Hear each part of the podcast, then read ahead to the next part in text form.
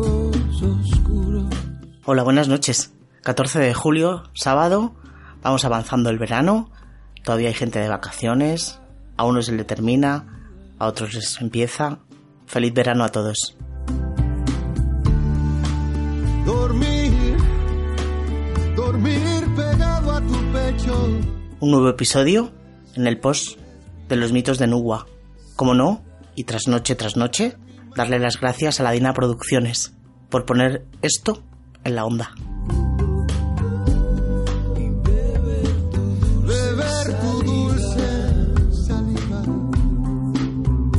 El episodio de hoy trata sobre enigmas, misterios y quimeras. Así que allá vamos.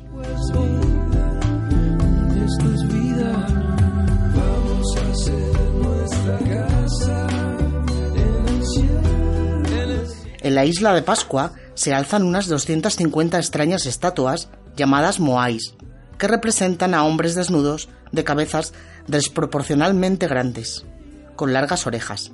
Los rostros, de expresiones atemorizantes, muestran características caucásicas, europeas, absolutamente fuera de lugar en aquella isla. Algunas de las estatuas son tan altas como un edificio de tres plantas y pesan unas 60 toneladas. Sus cabezas terminaban en unas piedras de color rojo que hoy yacen caídas a sus pies. Se ha especulado si esos remates de color rojo representarían cabelleras pelirrojas, tonalidad capilar inexistente en los pueblos polinesios o americanos autóctonos. Unas 100 estatuas están totalmente acabadas y otras 150 fueron abandonadas antes de terminarse. Las leyendas nativas cuentan que alrededor del año 475 de nuestra era, 300 hombres desembarcaron en la isla, después de una travesía marítima de 120 días desde el este. Veinte generaciones después, los orejas cortas llegaron y fueron esclavizados por los orejas largas, trabajando en la construcción de las estatuas. En nuestro siglo XVII, las orejas cortas se sublevaron contra las orejas largas, derrotándolos y haciéndoles desaparecer de la escena histórica. ¿Quién eran esos orejas largas?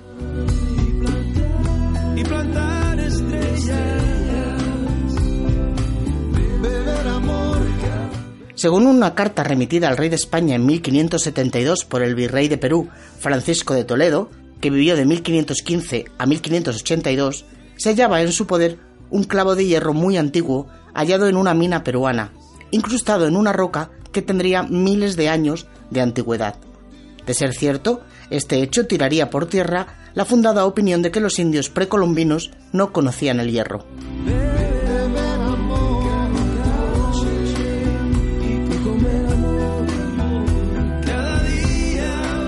El naturalista romano Plinio el Viejo, del año 23 al 79, describió en su obra Historia Natural una máquina segadora utilizada en su tiempo en los campos de las Galias. Según Plinio, este prototipo de segadora estaba formado por grandes bastidores móviles provistos de agudos dientes.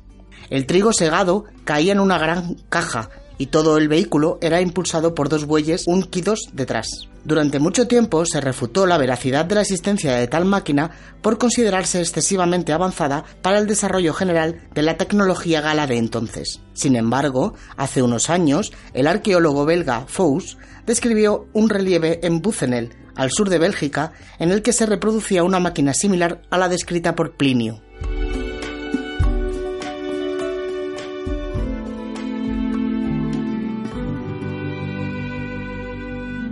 Uno de los hechos más curiosos ocurridos en la entrega anual de los Oscars de Hollywood tuvo lugar en la ceremonia de 1938. La actriz Alice Brady no pudo recoger en persona la estatuilla correspondiente a la mejor actriz secundaria que había obtenido por su trabajo en la película Chicago, por tener un tobillo roto, haciéndolo en su nombre un caballero no identificado. Sin embargo, la sorpresa saltó cuando días después la actriz confesó que no había enviado a nadie en su lugar, Nadie supo encontrar al personaje que espontáneamente la recogió y, por supuesto, nadie encontró tampoco la estatuilla. Dejar atrás las heridas. El marinero español Pedro Serrano, cuyo barco había naufragado en el Caribe en 1528, sobrevivió ocho años en una isla situada aproximadamente a unos 300 kilómetros frente a las costas de Nicaragua, hasta que fue rescatado por otro barco que acertó a divisar sus señales. Hasta hoy nadie ha logrado aún identificar dicha isla.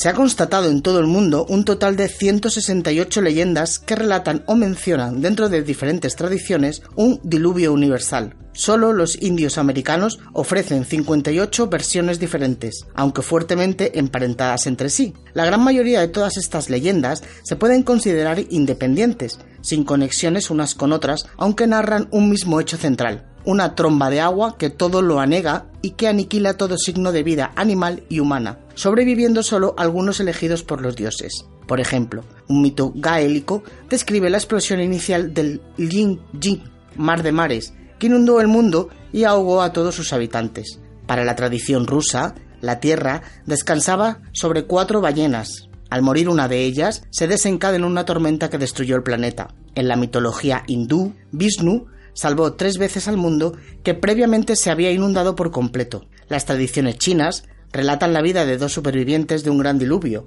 Fushi y Nukua, cuyos cuerpos en forma de pez les permitieron salvarse nadando. En el antiguo México se contaba que un hombre y una mujer se salvaron de un diluvio encerrados en una cesta de madera. La mitología griega narra que Zeus, observando que los hombres habían degenerado sus costumbres, decidió enviar un diluvio que acabara con ellos, pero se apiadó de Decaulión, el rey de Tesalia, y de su esposa Pirra, y decidió salvarlos diciéndoles que construyeran una nave. Esta flotó sobre las aguas durante nueve días, varándose cuando las aguas bajaron en el monte Parnaso. A instancias de Zeus, Decaulión y Pirra regeneraron la raza humana arrojando piedras sobre el suelo. Con todo, el más claro antecedente del diluvio universal, narrado en el Antiguo Testamento, lo aporta la mitología mesopotámica, que fue descifrada a partir de las tablillas encontradas en las ruinas de Nínive. En ellas se habla de gotas de lluvia de tamaño de platos que provocaron la muerte de todos los malvados. El héroe de esta epopeya es Gilgamesh, que da nombre a la narración, pero el protagonista de la leyenda del diluvio es Utunapistim, que sobrevivió con toda su familia a bordo de un arca, tras siete días de lluvias. Antes de saltar a la tierra, este héroe sumerio babilónico envió una paloma, un verdejo y un cuervo para que comprobaran si el nivel del mal ya había descendido lo suficiente como para dejar al descubierto tierra firme.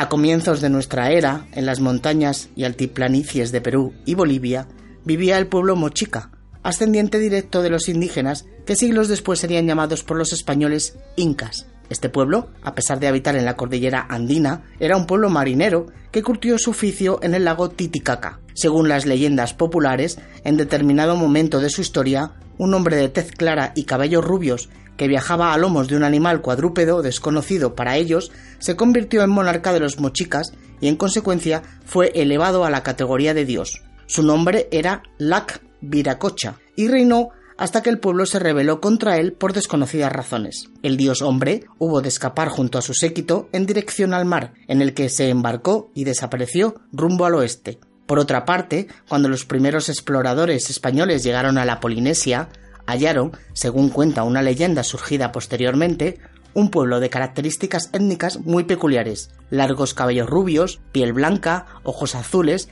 que adoraban al dios Contiki, en quien algunos investigadores creen ver el legendario Viracocha Mochica. Los nativos explicaban que este pueblo había venido desde el este. Lo cierto es que desde siempre la posibilidad de que algunos navegantes preincaicos llegasen hasta las lejanas islas polinesias desde la costa americana del Pacífico intrigó a aventureros y científicos occidentales.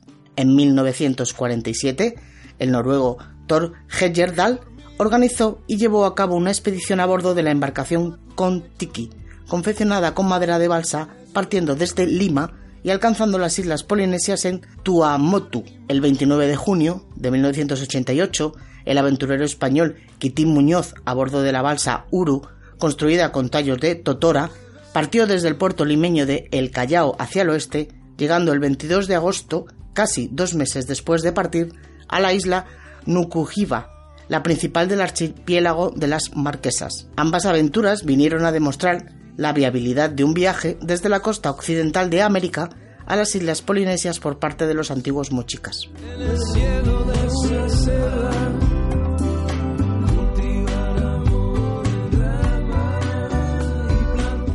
1922 se produjo el descubrimiento arqueológico de la tumba intacta de Tutankamón, el adolescente y poco importante faraón egipcio de la 18 dinastía, casado con una hija de la reina Nefertiti y muerto a los 18 años.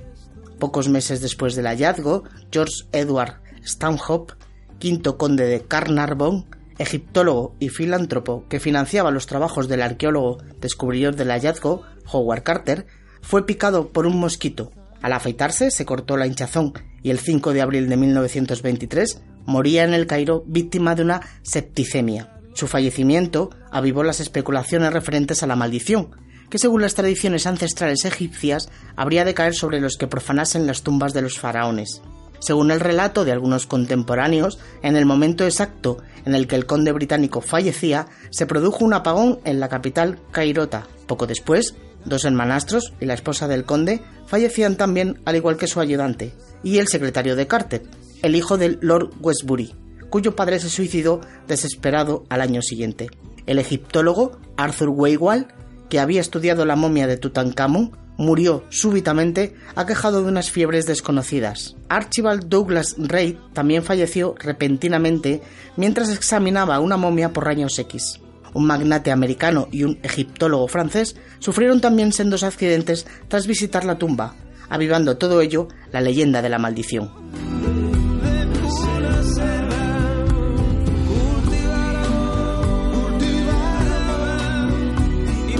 El físico holandés Christian Huygens, de 1629 a 1695, regaló al rey francés Luis XIV el considerado como primer péndulo de la historia. Al morir el monarca el 1 de septiembre de 1775 a las 7 y 45 horas de la mañana, el péndulo dejó inexplicablemente de moverse.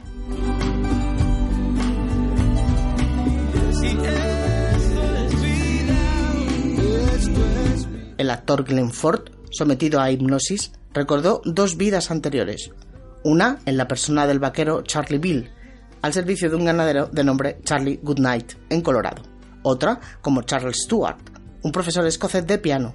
El actor, hipnotizado, llegó a tocar el piano con habilidad a pesar de que, según declaró, no sé tocar ni una gota.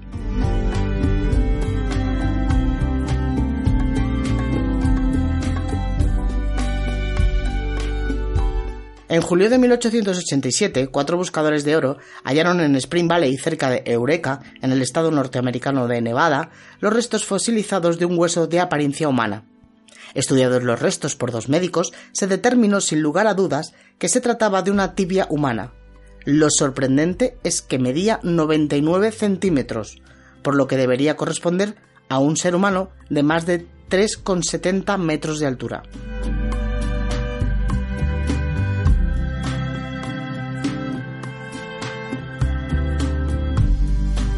El 26 de mayo de 1828, un zapatero de la ciudad alemana de Nuremberg, llamado George Weitzmann, encontró en la calle perdido a un extraño muchacho, semidesnudo y asalvajado, que solo sabía decir dos frases: No entiendo y quiero ser soldado como mi padre.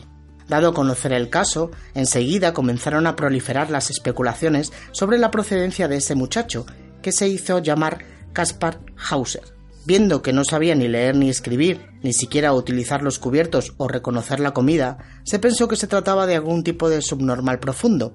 Sin embargo, en medio año aprendió a hablar más que correctamente y en solo 15 semanas asimiló buena parte de la educación convencional de cualquiera de sus conciudadanos. Cuando ganó en expresividad, contó que había vivido siempre en una pequeña habitación en la que no entraba luz natural alguna y a la que un misterioso cuidador le llevaba pan y agua para su manutención. Famoso en toda Europa, el burgomaestre de Nuremberg encargó su educación al profesor Friedrich Daumer, mientras que Lord Stanhope le adoptaba oficialmente. Sin embargo, cuando el enigma sobre su origen y procedencia estaba aún en plena ebullición, un nuevo misterio vino a sumarse al anterior. El 14 de diciembre de 1833, cinco años y medio después de su aparición, fue encontrado su cadáver apuñalado en un parque nevado, nieve en la que solo se encontraron huellas suyas. Nadie logró nunca averiguar cómo y por qué fue asesinado.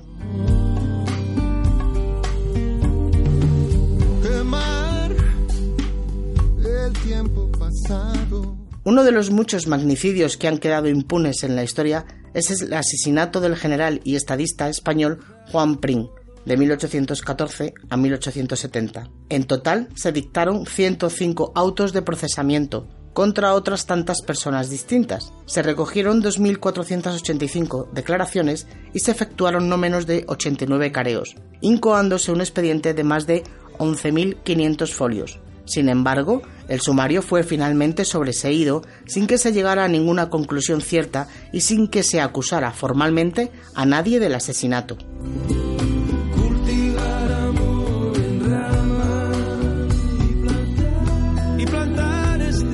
Según una leyenda, en los primeros años del siglo XIX, un capitán escocés enterró un tesoro en la deshabitada isla de Cocos, en el Pacífico, al oeste de Costa Rica por orden de las autoridades coloniales españolas que querían evitar que cayera en manos de los independentistas sudamericanos. Al parecer, el llamado Tesoro de Lima estaba formado, entre otras cosas, por unas 30 toneladas de oro y piedras preciosas, una estatua de la Virgen de tamaño natural, así como gran cantidad de custodias y objetos eclesiásticos, además de 273 espadas de oro macizo e incrustadas de piedras preciosas.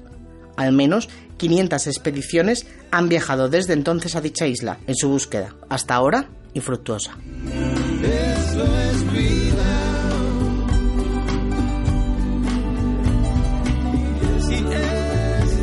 En el año 1590, el español Juan Valverde recibió un gran regalo de su suegro, un jefe indio consistente en una docena de lingotes de oro de 100 libras cada uno, valorados en más de 2.000 millones de las antiguas pesetas, y lo escondió en una cueva del macizo Yangantani, en Ecuador, en espera de poder llevárselo a España. Ante la presión de las autoridades coloniales al tanto de la donación, Valverde, previo pago de un rescate, reveló la localización de la cueva. Sin embargo, todas sus referencias habían desaparecido con el natural cambio de la vegetación de la selva y el tesoro no pudo nunca ser encontrado.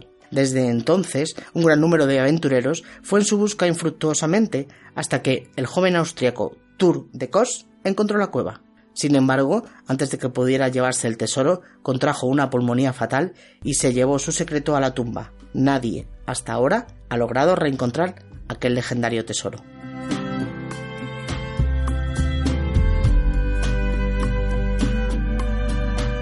El Papa Pío V que vivió de 1504 a 1572, aseguró haber visto la batalla de Lepanto de Roma. Lo cierto es que celebró la victoria antes de que la noticia llegara efectivamente a Roma. Dejar atrás las heridas.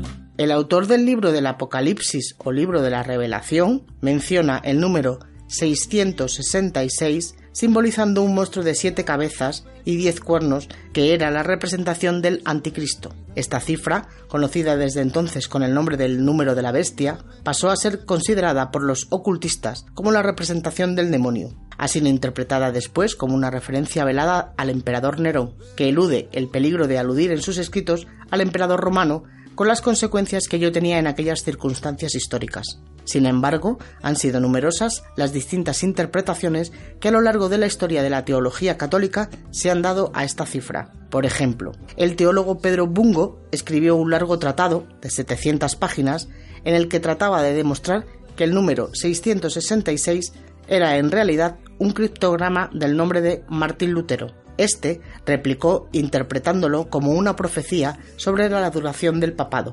El matemático protestante Stiefel creyó ver en el número una referencia al Papa León X y de él dedujo, por medio de unos vericuetos especulativos irreproducibles, que el fin del mundo ocurriría en el año 1533. Otros teólogos han querido entender el número de la bestia como una alusión profética a, entre otros, Calígula, Mahoma, Napoleón o Hitler. El tiempo pasado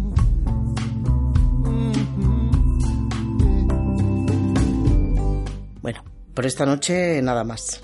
Hemos terminado. Espero que el capítulo de hoy os haya gustado como los otros. Muchas gracias a todos los que me estáis oyendo, a todos los que le dais un corazoncito en señal de que os gusta.